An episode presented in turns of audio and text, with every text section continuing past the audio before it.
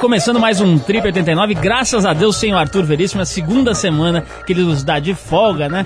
Aquele traste velho tá em algum lugar da Malásia perambulando por lá. Nós vamos falar com ele hoje, Edu? Não. Graças a Deus também não vamos falar com ele hoje por telefone. Então temos um problema completamente livre da praga véia Arthur Veríssimo, que está lá fazendo levantamentos, como ele gosta de dizer, numa convenção mundial dos tatuadores e tatuados de tatuagens tribais. Onde que ele descobre essas coisas, eu não sei, né? Fica lá o dia inteiro, tem o que fazer, fica na internet fuçando sites esdrúxulos. Mas é o seguinte, hoje teremos a visita muito especial do autor do livro Diário de um Detento. Josenir é um ex-presidiário que, durante os quatro anos em que, em que, esteve preso na cadeia, registrou passagens surpreendentes do seu cotidiano e agora está publicando tudo em um livro.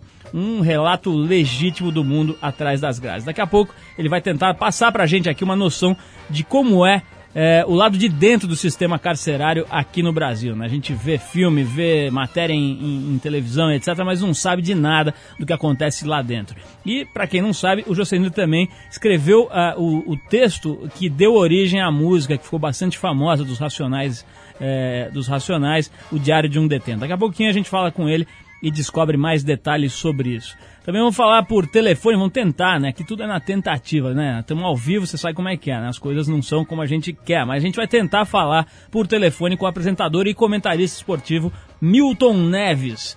Milton Neves vai falar sobre a escalação definitiva da seleção brasileira de futebol do senhor Luiz Felipe para a Copa do Mundo, agora que vai rolar daqui um mês, né? Acho que nem isso, né? Daqui uns dias começa a Copa do Mundo. O Filipão fez a convocação hoje, a gente vai tentar falar com Milton Neves, aquele que outro dia no rádio andou falando o que não deve. Hoje a gente vai falar com ele aqui. Bom, ainda hoje a gente vai ter o Pedro de Lara aí no final do programa X-Trip G0, o nosso boletim de esportes de ação. Vamos começar com uma musiquinha com um clássico do rock and roll. Daqui a pouquinho a gente conversa aqui com o nosso entrevistado Josenir, autor do livro Diário de um Detento. Rolling Stones com Jumping Jack Flash, a gente já volta.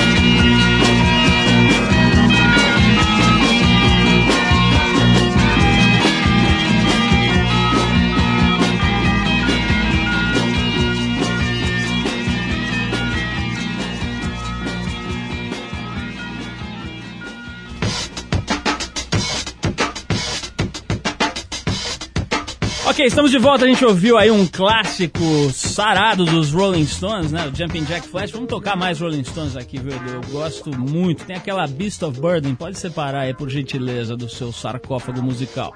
Olha só, uma empresa da Califórnia, nos Estados Unidos, criou um banco de cabelos para futuros carecas. Com o nome de Hyrogenics Incorporated, a companhia armazena mechas de seus clientes para que os mesmos possam usar seus próprios cabelos caso necessitem no futuro. O dono da empresa, Mike Blaylock, disse que guarda as mechas dentro de bolsas plásticas seladas a vácuo num depósito subterrâneo. Já existem cerca de 200 clientes que pagaram o equivalente a 90 reais para armazenar as mechas esperançosas. Eles ainda vão gastar em média 17 reais por ano com o serviço. É uma precaução, ainda que não vá ficar careca, talvez precise de meu cabelo jovem de volta quando ficar velho e grisalho, disse o cliente Daniel Kerr. Bom, esses trouxas aqui ainda, ainda são menos trouxas. Teve esses dias no Fantástico passou uma tiazinha que queria ganhar um milhão de dólares, aquele prêmio que eles estão dando. Não sei se vocês viram, hein? Estão dando um prêmio para quem fizer, quem provar que é, que é, como é que chama? Paranormal. Aí apareceu uma tiazinha dizendo que faz crescer cabelo em careca. E a mulher fica passando a mão na careca dos infelizes ali durante meia hora. Depois o cara se olha no espelho e acha que cresceu mesmo. Mas na verdade não cresceu nada e a mulher tá enrolando. Eles fizeram um teste científico, medindo a careca com trena, sabe? Eu vi, não acreditei, viu? Vou te falar, esse fantástico vou lhe contar. Bom, uma formosa arara faladora chamada Willow pode decidir o futuro de um vendedor de aves exóticas acusado de roubar e depois vender os pássaros para seus donos originais. O animal é a principal testemunha de William Burns, cônsul de Belize em San Juan, em Porto Rico, e suposto dono original da ave. Ele espera que, sob suas ordens, o animal emita palavras e sons que provem a uma juíza de Porto Rico que a ave em questão é Willow, a mesma que lhe foi roubada há cerca de um ano. Isso aqui tá confuso e chato esse texto aqui, Edu. Bom, vamos continuar. Vou, vou dar mais uma chance para você. Burns reconheceu Willow quando visitou a Exotic Birds, uma loja que vende aves na capital porto-riquenha, e disse que Carlos Flores Rios, dono da loja, tentava vender o animal por mais de mil dólares. Olha só o que ele disse: aqueles que assistirem ao testemunho não devem esperar que Willow levante uma de suas asas e aponte quem o raptou disse Burns, acrescentando que, no entanto, sua presença será extremamente importante para a resolução do caso. De acordo com Burns, Willow é virtuoso na arte de brincar. Ele já se fingiu de morto e deu as asas como se fossem mãos para serem algemadas. Aqui, onde você achou esse lixo aqui, meu? Isso aqui é uma das piores notícias que eu já falei em 18 anos de serviço radiofônico, meu amigo. Passa lá no departamento pessoal para a gente conversar. Vamos tocar mais uma musiquinha? O Milton Neves está na linha? Milton Neves, alô, alô, será que ele está ouvindo a gente? Vamos colocar. Milton Neves, você está ouvindo a gente aí? Eu tô, tô, tô tomando uma skin carol aqui no Barbacoa. Boa noite, desculpa te incomodar. Eu, eu não quero fazer que nem aquele ouvinte que andou pegando no seu pé. E eu vou ser rápido, vou te fazer umas perguntinhas bem É, aquele pra... cara pegou no meu pé, mas bom. Agora é o seguinte, o, o, o Milton, você deve estar conversando o dia inteiro sobre essa história e tal, mas a gente tem aqui uma audiência que não Sobre tá, o quê? não tá. Essa escalação aí do, da Copa do Mundo do Filipão que saiu ah. hoje, né? A gente tem um programa aqui que está falando com um monte de gente que provavelmente não, não tá discutindo isso na mesma intensidade que você. Aliás, a, o público da 89 é um público especial, musical, não ligado tanto em futebol, mas é um prazer falar com vocês. Gosto muito da 89. É isso aí, Milton. Então, por isso mesmo que a gente queria saber. Quer dizer, para o leigo que está acompanhando essa escalação, olhou, não entendeu muito bem. Você teve alguma surpresa? Quer dizer, teve a história do Kaká, do Vampeta. Como é que você avalia essa convocação finalmente definitiva aí do Filipão? Não, olha, quem minimamente vem acompanhando o jeito Filipão de ser, não surpreendeu não. O pessoal entendeu sim. É claro que temos hoje por volta de 170 milhões de técnicos, essa é uma imagem velha do futebol brasileiro, mas o, o Filipão está lá. Eu involuntariamente até acabei é, colaborando para que ele fosse para a seleção brasileira, é o que eu defendia na Rádio Jovem Pan no terceiro tempo, e então no super técnico da Band que eu apresentei de 2 de, de, de, 2 de maio de 99 até o dia 11 de novembro de 2001. Acompanhado e, da, da Luiz, né? é, eu tive lá com a Nereide Nogueira, com a, aquela gata lá, a Luísa Altenhofen, com a Bianca Russo, e depois já com a Patrícia, Patrícia não, com a Daniela Freitas, que está comigo hoje na Rede Record Televisão no terceiro tempo com o Milton Neves. Onde estreamos dia 2 de dezembro. Mas enfim, Filipão conheço bem. Filipão você pode chamar o Filipão de burro, de tosco, de mal educado, de sargentão, de qualquer coisa, menos de picareta desonesto ou então de incoerente. Time do Filipão eternamente, Paulo Lima, vai jogar feio, como ele jogava. Tanto é que hoje pela manhã o grande boato era que ele iria levar o Daniel, um back tosco é, do São Caetano para a Copa do Mundo. Só que eu falei, eu entendo, é uma questão de coerência, porque o Daniel é a, é a, é a, é a reencarnação do Filipão. O Filipão era um back nota 3,5 e esse Daniel é um back nota 4, dá bico para todo lado. Quando o time está coçado, a área cheia, o back se sai bem, porque é grandão, fortão. Mas quando precisa jogar é uma tragédia. Bom, time do Filipão a vida inteira vai jogar feio, vai jogar muito feio, dramaticamente. Tanto é que o Palmeiras ganhou uma Libertadores na vida e com o Filipão e nos pênaltis em pleno, em pleno Parque Esquincalhol na Água Branca. Então, realmente, é, torcer é, pelo time do Filipão, você nunca vai ser rebaixado, o teu time nunca vai ser eliminado precocemente como o Brasil foi na Copa de 66, como foi na Copa de 90, que foi uma vergonha com o Lazzaroni como foi na Copa de 82, que isso dói para os puristas, mas é matematicamente é verdade, que o time do Tele jogou uma beleza, jogou uma maravilha, porcaria nenhuma. O time ficou extremamente mal colocado, extremamente pior do que o time feio do Zagallo em 74. Brasil perdeu precocemente, só ganhou de time meia boca na Copa de 82. Seleção boa é aquela que ganha a Copa do Mundo, não é aquela que ganha, que joga bonito, é igual pênalti. Seleção boa é aquela que ganha a Copa, é igual pênalti. Bem batido é, pênalti bem batido é aquele em que a bola entra. Não adianta você deslocar o goleiro para um lado, chutar para o outro, se a bola não entrar. Então, o Filipão convocou o time dele, não é o time dos meus sonhos. Mas Copa do Mundo é loteria. São cinco, seis nações que têm plenas e totais condições de ganhar a Copa. Filipão levou os 23 dele, cortou o Romário, porque o Romário deu cano nele naquele jogo com o Uruguai comeu uma moça, viajou, sei lá o que que ele fez, não jogou porcaria nenhuma contra o Uruguai, perdemos de 1 a 0 o Filipão ficou puto da vida com ele. Você levaria eu... o Filipão, Milton? Não, você, Filipão, você levaria eu, eu, eu, hoje levaria o Parreira. Eu, quando o Ricardo Teixeira ligou pedindo para que eu votasse como conhecedor, entre aspas, dos técnicos por apresentar o Super Técnico da Band, eu falei, ó, eu falo pro senhor, o telefone, falo o Super Técnico, nós não é Jovem Pan todo dia, eu quero o Felipe, como o Felipe quer, entendeu? Aliás, eu ganhei, foi a depois que eu involuntariamente alterei o curso do Rio, botei o Filipão na seleção, involuntariamente, eu ganhei dele foi 99% da ausência dele em meus programas de televisão. E antigamente ele vinha de três em três domingos ele aparecia. Depois que eu, entre aspas, eu coloquei na seleção brasileira, ele não apareceu mais. Foi uma vez em cinco meses lá na, na, em cinco meses na TV Record. Mas deixa pra lá. O Milton, então, o, o então Roma... prepara, eu quero falar pro Vitor da 89 ah. pra preparar o coração. O time vai jogar feio, retrancado, brusca e toscamente, mas pode ganhar a Copa, porque temos cinco, seis seleções, qualquer uma que ganhar não será zebra. E o Brasil é candidato, jogando feio ou bonito. Ô Milton, essa pergunta tá meio gasta, mas eu queria saber a tua opinião. Você, na, no teu time, teria levado o Romário ou não? Levaria, claro. O Romário, olha, futebol você ganha com, com condição técnica, física e psicológica. Mas ele não é chato e vai desestruturar tudo Ele não é chato nada. Ele é um jogador estrela ele é, desde os 18 anos, badalado. Quando o Rêmulo e Rômulo nasceram, eles mamavam na teta da loba. Isso é normal, para quem, quem nunca viu nada na vida, o neném é normal é, é, é, é, mamar na teta da loba. Criança que nasce debaixo da ponte, com 2, 3, 4, 5, 6, 7 anos, o molecada fica vendo ali os moleques de 9, 10, 12, 14 assaltando na esquina, então o que, que os moleques sonham? Sonham em assaltar também quando crescer. O homem tem o seu habitat. Nós somos animais racionais, mas temos momentos de animais irracionais. O, o, o, o Romário, ele foi criado é, e há 18 anos que ele faz sucesso e sempre foi tratado como um rei. Ele se adaptou a esse chamado establishment. Ele está acostumado a acordar tarde, dormir tarde, a não obedecer preparador físico, técnico e tal. De repente ele pega um sargentão pela frente naquele dia do jogo do Brasil-Uruguai e não obedeceu porcaria nenhuma que o Filipão pediu. E o Filipão se revoltou com ele, porque o Filipão é igual uma galinha. Ele adora que os pintinhos estejam debaixo da asa dele. E o, e o, e o, e o Romário é um pintinho feio, Quis é um patinho de galo, né? feio, né? que vai nadar a hora que quiser, que sai debaixo da asa da galinha, do galo, do marreco, do ganso. E o Filipão ficou puto da vida com ele. Agora, Mas eu acho que é burrice, o, porque Milton, o, o, o, Romário, Romário na Copa do Mundo, Romário... ele assustaria o Beck adversário, é, o, técnico adversário, porque com Kleberson, é, com jogador, sabe, meia boca, não vai assustar nem a avó do Beck na Copa. Ô Milton, falando em, em Romário, né, que quis cantar de galo, acabou chorando lá na televisão, O Filipão vetou encontros amorosos na Copa. Né? Diz que não tem essa de neguinho escapar, como sempre se ouviu falar que aconteceu. Isso é bobagem. Né? O Pelé transou até com jornalista na Copa de 70, quer dizer, jornalista mulher. Ah, bom.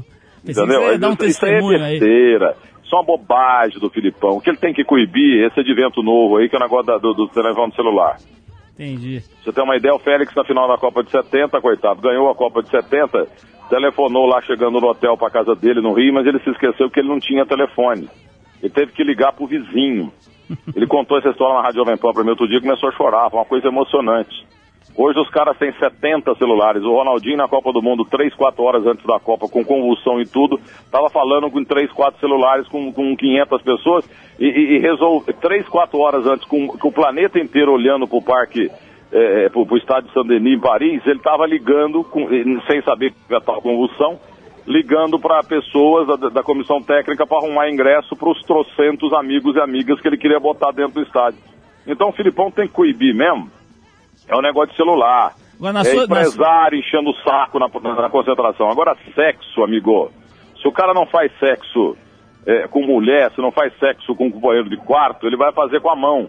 Isso é uma besteira muito grande do Filipão, você tá entendendo? Porque na, na tua 70, seleção poderia bimbar à vontade. A Holanda liberou as esposas e as, e as namoradas e até amante, etc. Foi todo mundo lá para concentração. E os caras não ganharam a Copa do Mundo por uma zebra, porque o pênalti que originou o empate da seleção. Não, não, não. O pênalti que originou 1x0 para Holanda foi fora da área, do Folks no, no, no, no, no, no, no, no Cruyff. Mas na verdade o time da Holanda foi a melhor seleção da Copa do Mundo com cheio de mulher na, na concentração. É, é bobagem. Amigo, sexo.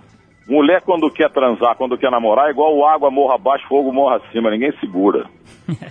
E se você tiver uma mulher dentro do quarto, trancar a mulher, é, trancar a tua mulher no armário, ela te trai, se ela quiser vontade, ela te trai com o cabide. Ô Milton, depois desse aconselhamento sexo esportivo de primeira linha, eu queria te agradecer muito, ter, desculpa interromper a sua refeição.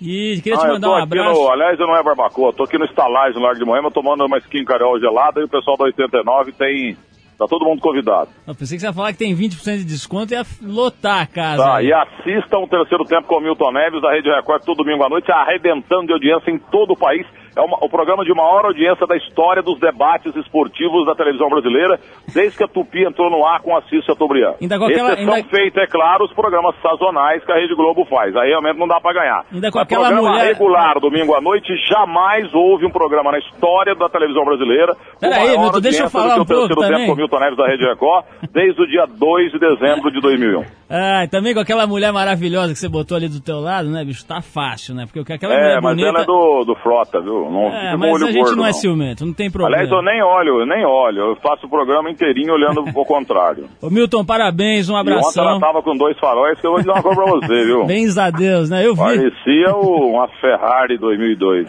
Bens a Deus. Ô Milton, obrigado. Um abraço pra você. Bom trabalho lá na Copa, vamos estar te assistindo. E... Tchau, Paulo. Um abraço pra você na 89. Tchau. Obrigadão. Vamos tocar, tocar uma musiquinha em homenagem ao Milton Neves, que tá lá jantando o seu jantar merecido. Porno for Pyros com Pets, a gente já volta.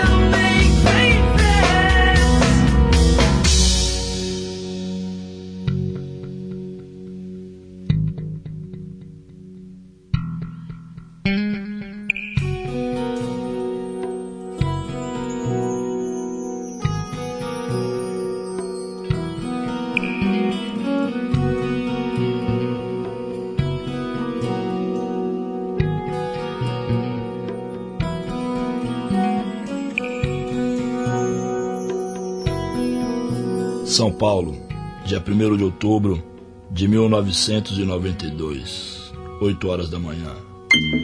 Aqui estou mais um dia, sob o olhar sanguinário do vigia.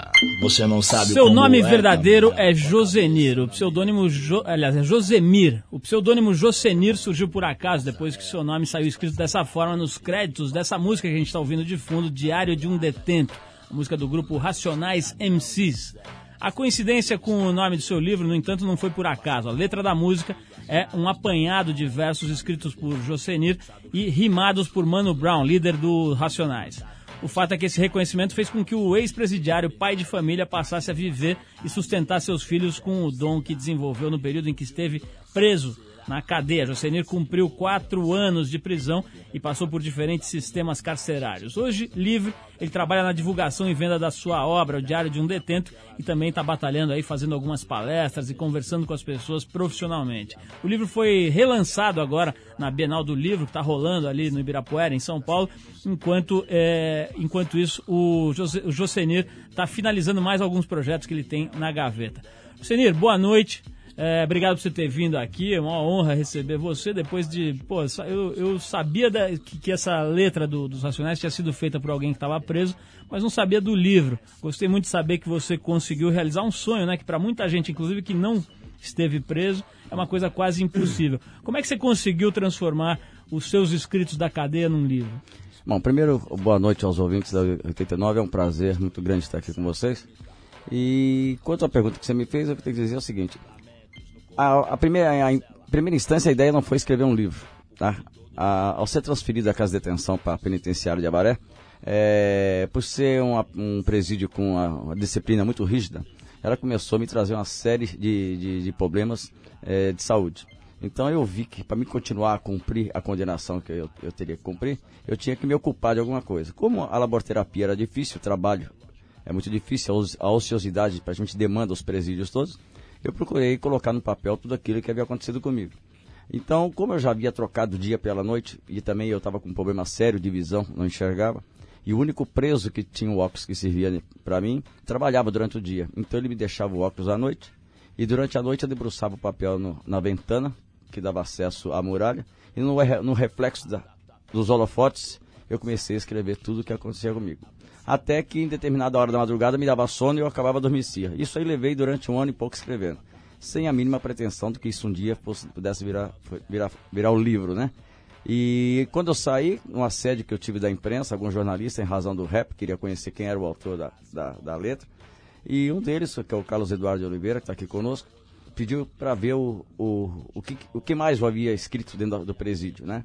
E eu julguei que ele poderia ter interesse em, em, letras e versos, mas acabei dando tudo que eu, que eu havia escrito.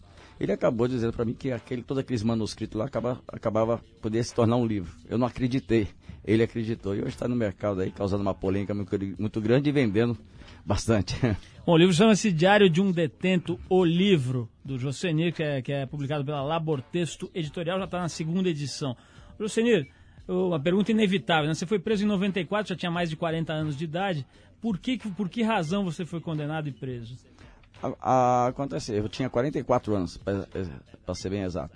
A, acontece o seguinte, havia um depósito de, de, de, mercadoria roubada em Barueri. Esse depósito pertencia a um irmão, que na época era considerado o maior receptador de cargas do Estado. E já era conhecido da polícia.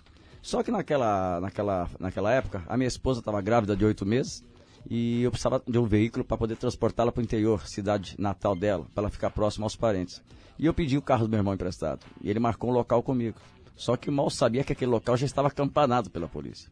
E a polícia, ao invadir o depósito, é, percebeu dois jovens saindo de uma rua lateral, julgando que aqueles jovens podiam ter saído do galpão. E os jovens achavam que a polícia poderia ser assaltantes, porque nada identificavam eles como policiais.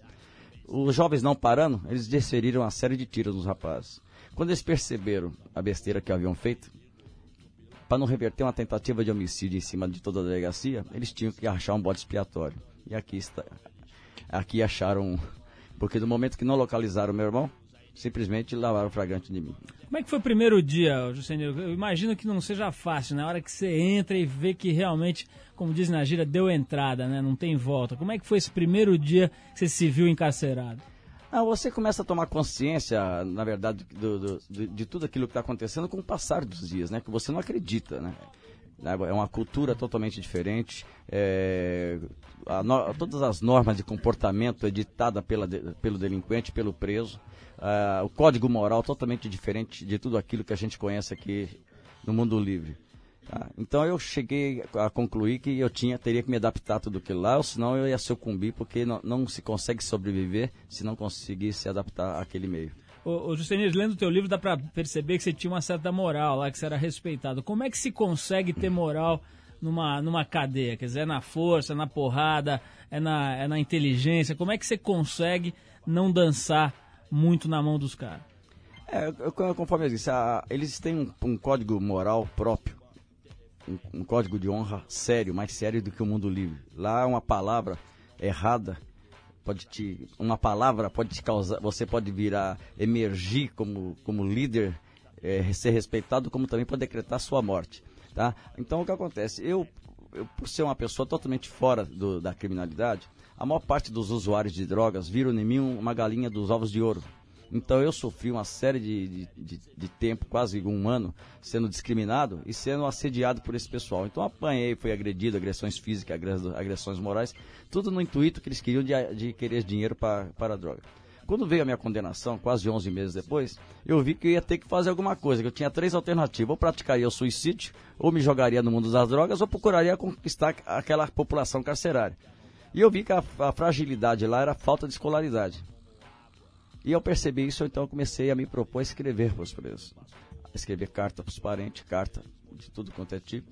E com a chegada das datas festivas, nessas cartas eu comecei a, a, a colocar alguns versos, versos simples, aqueles versos arroz com feijão, como a gente chama, porque se quem estava mandando não tinha escolaridade, provavelmente quem as iria receber também não teria. Então comecei a fazer os versos simples. Eu vi que com isso aí eu comecei a criar simpatia e proteção. Por quê? Porque às vezes uma namorada que brigou, já três, quatro visitas não aparecia, com aqueles versos ela aparecia. Isso então me trazia um prestígio muito grande. E com isso então eu comecei a ganhar essa simpatia e ao mesmo tempo proteção. Olha, daqui a pouco a gente vai conversar um pouco mais com o Josenir, que é autor dessa letra que estava ouvindo aí no fundo, né, dos Racionais MCs, Diário de um Detento, e escreveu o um livro com o mesmo nome. Daqui a pouquinho a gente vai bater mais um papo. Vamos ouvir um sonzinho? Lenny Kravitz com Let Love Rule, a gente já volta. Love.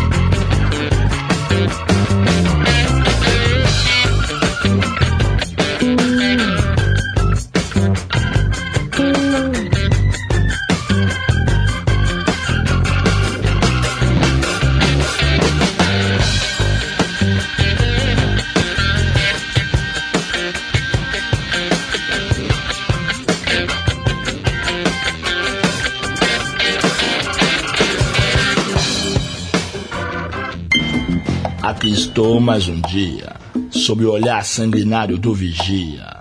Você não sabe como é caminhar com Ok, a estamos de volta nessa entrevista bastante interessante. A gente está entrevistando o Joseni, que esteve preso durante quatro anos e é o autor do texto. Cinco anos, é isso?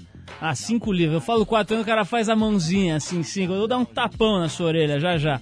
Olha só, quem ligar agora pro telefone aqui da 89, 2526543, pode ligar agora. Os primeiros cinco caras que ligaram, é isso, né, o Fernando Henrique? Ele fica com a mãozinha, cinco. É, 2526543, liga pra cá que a gente vai dar um exemplar para os cinco primeiros que ligarem do livro do Josenir, Diário de um Detento, o livro.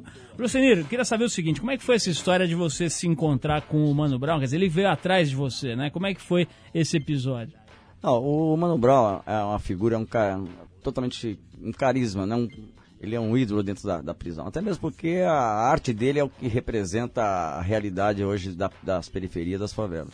E constantemente ele faz essas visitas nas- na, fazia na casa de detenção. E numa dessas visitas aí, um, um preso chegou nele e disse que tinha um, um tiozinho aí que estava escrevendo algumas coisas que era interessante.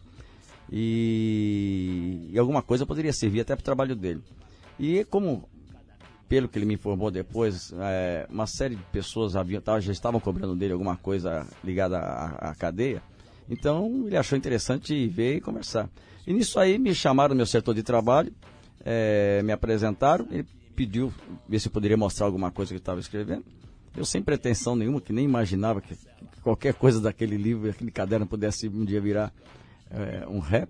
Eu mostrei, deixei ele à vontade, enquanto ele estava sendo assediado pelos presos, eu deixei ele à vontade, ele foi manuseando o caderno e em determinado momento um olho clínico dele bateu, pediu autorização para destacar, eu autorizei, até mesmo porque não tinha nenhuma pretensão com essa letra. Ele pediu meu nome, marcou meu nome às pressas, no meio do assédio, faz ideia que que é um é que- ô, ele, ele sentava lá no meio do pátio, ficava todo mundo em volta, é isso? bota, dá atenção a todo mundo. Eu falei, ele é. Sabe, eu passei a admirar ele muito mais que eu vi ele uma única vez na, na, na cadeia. Depois eu fui vê-lo na visita em Avaré. Mas cadeia é um problema, tem você é obrigado a manter um determinado tipo de comportamento, às vezes que não é nem o teu. E em liberdade eu fui conhecer o Mano Brown real- realmente como pessoa, como homem. E passei a admirá-lo, sabe, pela luta que ele tem, pelo tipo de, de, de, de mensagem que ele traz para aquele povo da periferia. E eu acho que realmente é uma pessoa que tem, tem, tem tudo a ver, é, como ídolo mesmo. Cine, uma das coisas, uma das passagens mais impressionantes aqui do teu livro é aquela revolta na cadeia de Barueri, né? Que pelo que você estava me falando aqui antes de começar esse bloco, foi a pior roubada que você ficou no sistema carcerário, né? Fala um pouquinho dessa cela, dessa cadeia e da, da, da rebelião.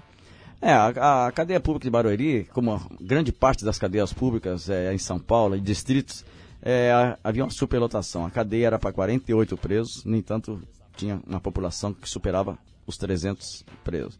A cela que eu morava era uma cela para seis presos, nós chegávamos a morar em 40 presos lá dentro. Quer dizer, é um absurdo, não havia espaço físico para tanta gente.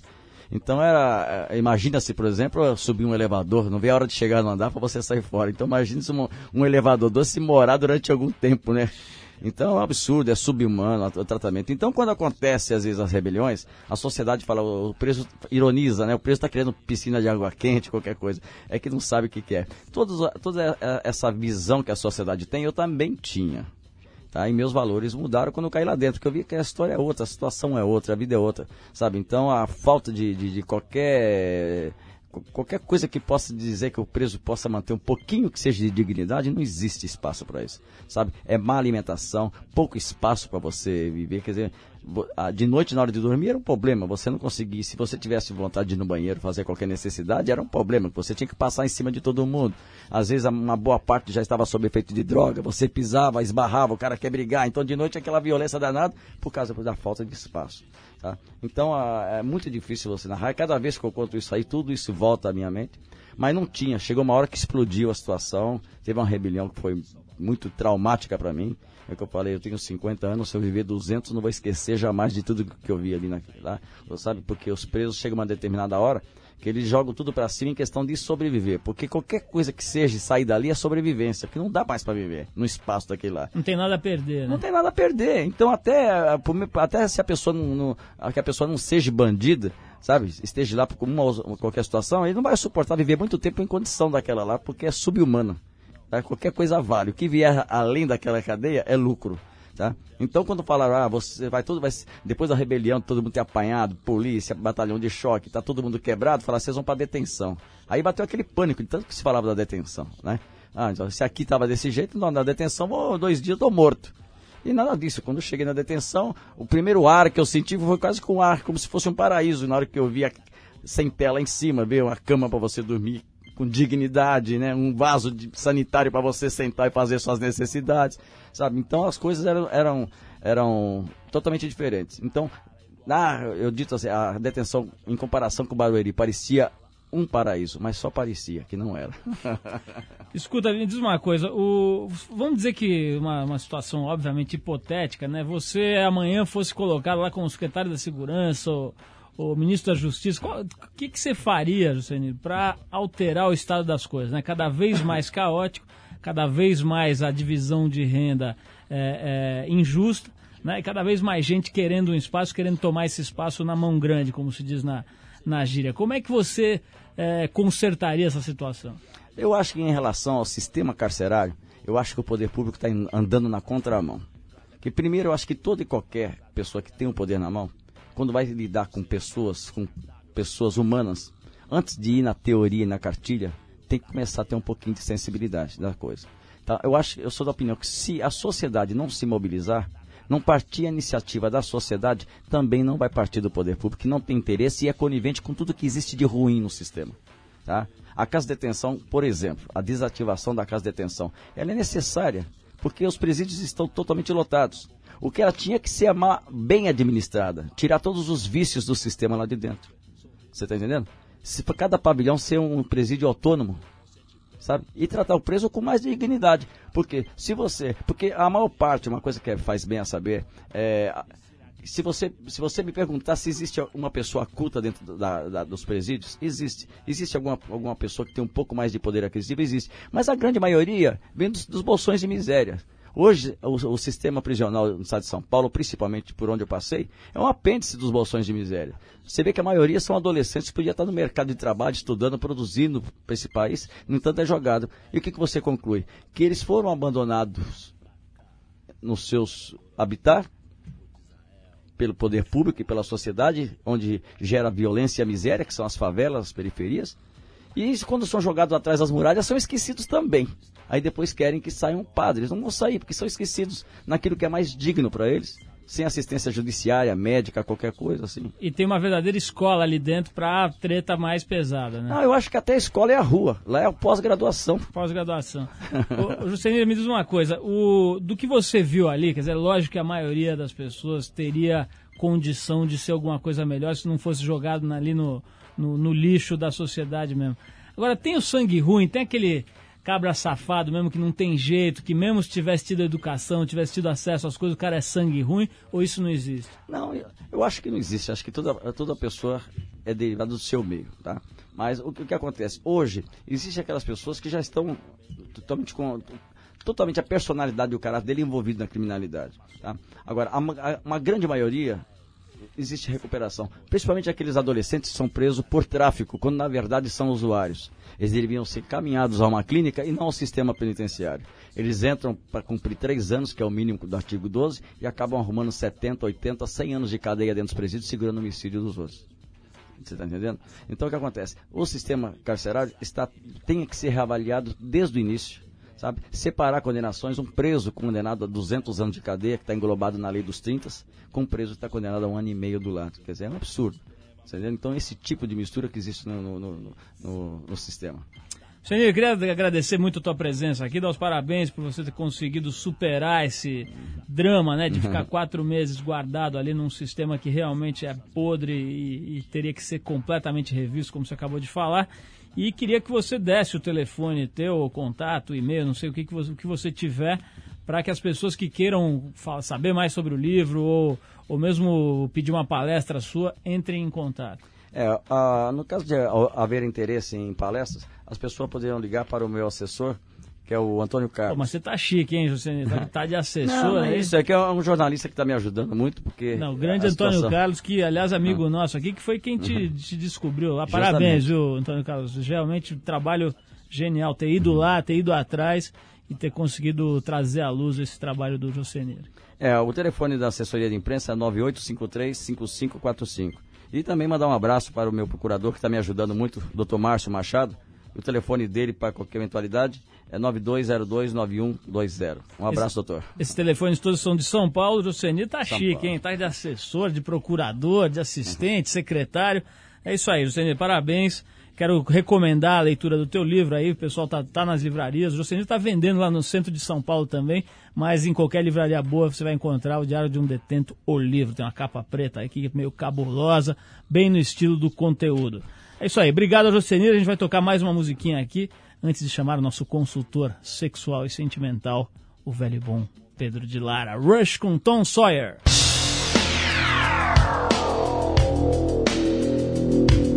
A Monday warrior, mean, mean stride. Today's Tom Sawyer, mean, mean pride.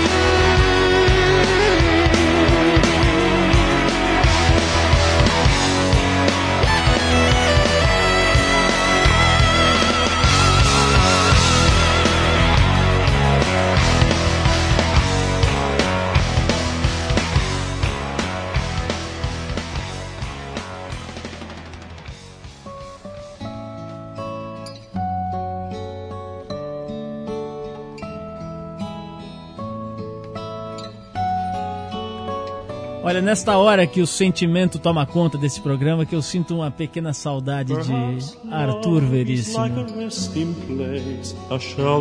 O cara é chato pra dedéu, mas agora nessa hora é a hora que a gente faz aquele dueto romântico, né?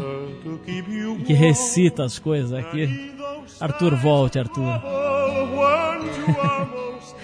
eu não te aguento mais, mas nós te ama. Bem, mas vamos ao romantismo dos nossos ouvintes. Você sabe, né? Se você mandar sua carta súplica aqui para o nosso programa, se a gente tiver de bom humor, encaminharemos a Pedro de Lara, nosso consultor para assuntos esotéricos, sentimentais e sexuais. Anota aí o nosso e-mail trip89fm.com.br. Você sabe que não há nada mais gratificante do que ajudar a quem precisa. E é com esse pensamento que fomos ouvir o relato de nosso pobre ouvinte Jonas Cavalcante.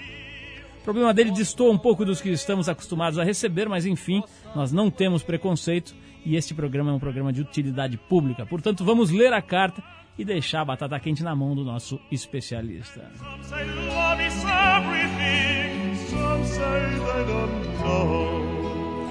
Vamos à missiva. Olá, Pedro. Meu nome é Jonas Cavalcante. Minha família costumava me chamar de Jojo, mas acho esse apelido um pouco efeminado. Moro em Blumenau, estado de Santa Catarina, e resolvi te mandar essa carta, pois acho que só você poderá esclarecer meu problema, que já está se tornando um trauma. O fato, Pedro, é que eu simplesmente não consigo urinar em banheiros públicos. Mas esse é o problema do cara, meu? Não consigo urinar em banheiros públicos. O bicho, isso aqui não é. O, o, Edu, é o seguinte, eu vou te esclarecer. Esse programa não é urologia, meu. É. Cara, eu vou ter que ter uma conversa com esse rapaz. Bom, vamos em frente, que esse é o único problema que nós temos hoje, então vamos lá. Mesmo com a bexiga repleta, quase estourando, toda vez que tento urinar na presença de qualquer outra pessoa, eu travo o esfíncter e nada acontece. Pedro, eu fico tentando, imagino as cataratas do Iguaçu, Niagara Falls, mas nada acontece. Eu olho para o lado no mictório coletivo e estão todos aqueles rostos se regozijando diante do, do alívio e eu lá travadinho, olhando para o lado e preocupado. Pedro, quando percebem o meu problema, os colegas ao lado começam a me olhar. e aí sim é que eu não consigo mesmo. Eles ficam olhando com aquele rabinho de olho e falando: o que esse cara está fazendo aqui? Contemplando a porcelana? e, eu, e eu ali, Pedro, naquela situação, sem qualquer dignidade, com o membro nas mãos e sem que nada aconteça. Chego a ficar completamente constrangido e ao mesmo tempo a bexiga fazendo pressão interna. Imagino que eles pensam que sou gay ou algo parecido e que estou ali para contemplar a genitália ao lado. Pedro, não é nada disso. Eu acho, pelo menos, que não é nada disso.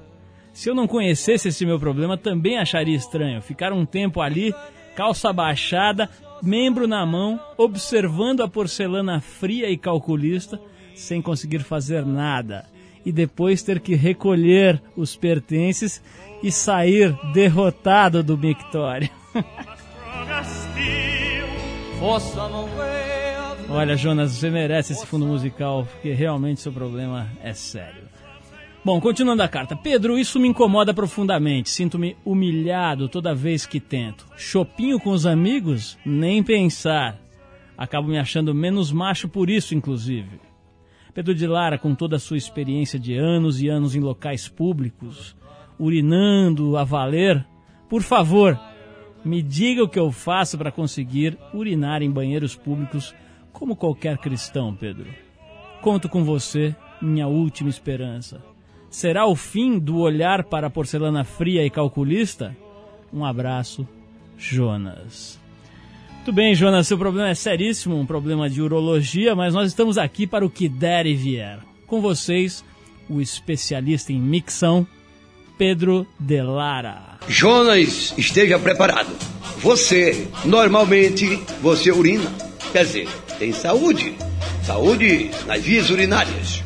Agora, quando você vai no banheiro público, então num bar, num restaurante, enfim, onde você chega que tem outras pessoas, você fica frente a frente, você imagina o quê? Você imagina que estão olhando para o teu pênis. Então a tua mente realmente fecha, trunca a urina e então você fica naquele estado de expectativa, urina e não urina, porque você está levando, sabe o quê? Lá no fundo da tua mente, levando o problema para o sexo. Para alguém olha teu sexo, para ver se gosta e etc. E você naquilo, você fica até demorando bastante para ser realmente visto demoradamente. Por quê? Porque você tem um desvio sexual. Procura descobrir-se, rapaz. Não fica truncado dentro de você uma coisa que você pode abrir esse jogo. Enganar a si próprio é enganar a Deus duas vezes e ao semelhante mil vezes. Faça da sua mente a janela do seu sexo. E boa sorte. Bom, você percebeu, né? O Pedro Lara enrolou, enrolou, chamou o cara de bicha e desligou, né? Ô Pedro, realmente você não tá fácil, Pedro.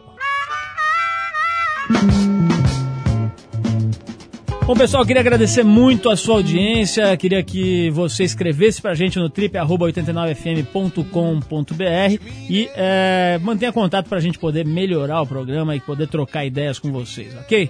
Esse programa é independente, feito pela equipe da revista Trip, em parceria com a sua Rádio Rock 89 FM. A apresentação é de Paulo Lima, com Arthur Veríssimo atrapalhando sempre que está no Brasil. Direção Ana Paula Weba, produção Eduardo Marçal, colaboração Carlos Salles e Antônio Bonfá Júnior, trabalhos técnicos Super Eric.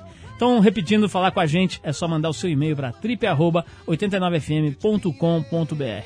Segunda-feira que vem a gente está aqui mais uma vez com vocês. Não esquece de dar uma passadinha na banca, dar uma olhada na Trip Nova, que tem uma mulher, meu amigo, chamada Cynthia Howlett, que é de largar a família. Uma boa noite, até segunda-feira que vem, nove da noite, com mais um Trip 89. Até mais.